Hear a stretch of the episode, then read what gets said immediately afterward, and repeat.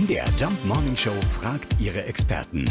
Fakt oder Fake? Die Dreharbeiten für Kevin allein zu Hause sollen lebensgefährlich gewesen sein. Gut, wir fragen mal nach bei Filmexpertin Theresa Fongern von der Plattform Kino.de. Ja, stimmt das? Ich sag mal so, jein. Wenn jetzt diese Charaktere, diese Diebe, diese Szenen durchgemacht hätten, dann wäre es so gefährlich gewesen. Das können diese Stuntmänner natürlich mit jahrelanger Erfahrung relativ gut. Die ganze Szene, wenn der Harry, der von Joe Pesci dargestellt wird, an der Treppe ausrutscht und im hohen Bogen auf den Rücken klatscht.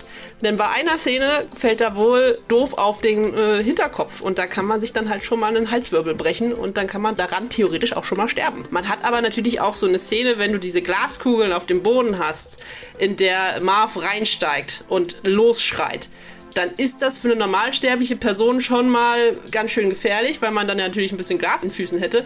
Aber am Set wurden natürlich äh, Vorsichtsmaßnahmen getroffen. Die Glaskugeln waren aus Zucker, also bei weitem nicht so schlimm. Und der Schauspieler hat einen Gummischuh getragen. Also natürlich ist am Set von Kevin allein zu Hause niemand verletzt worden. Für die anspruchsvollen Szenen gab's professionelle Stuntleute. Und Schatz, wie war dein Tag?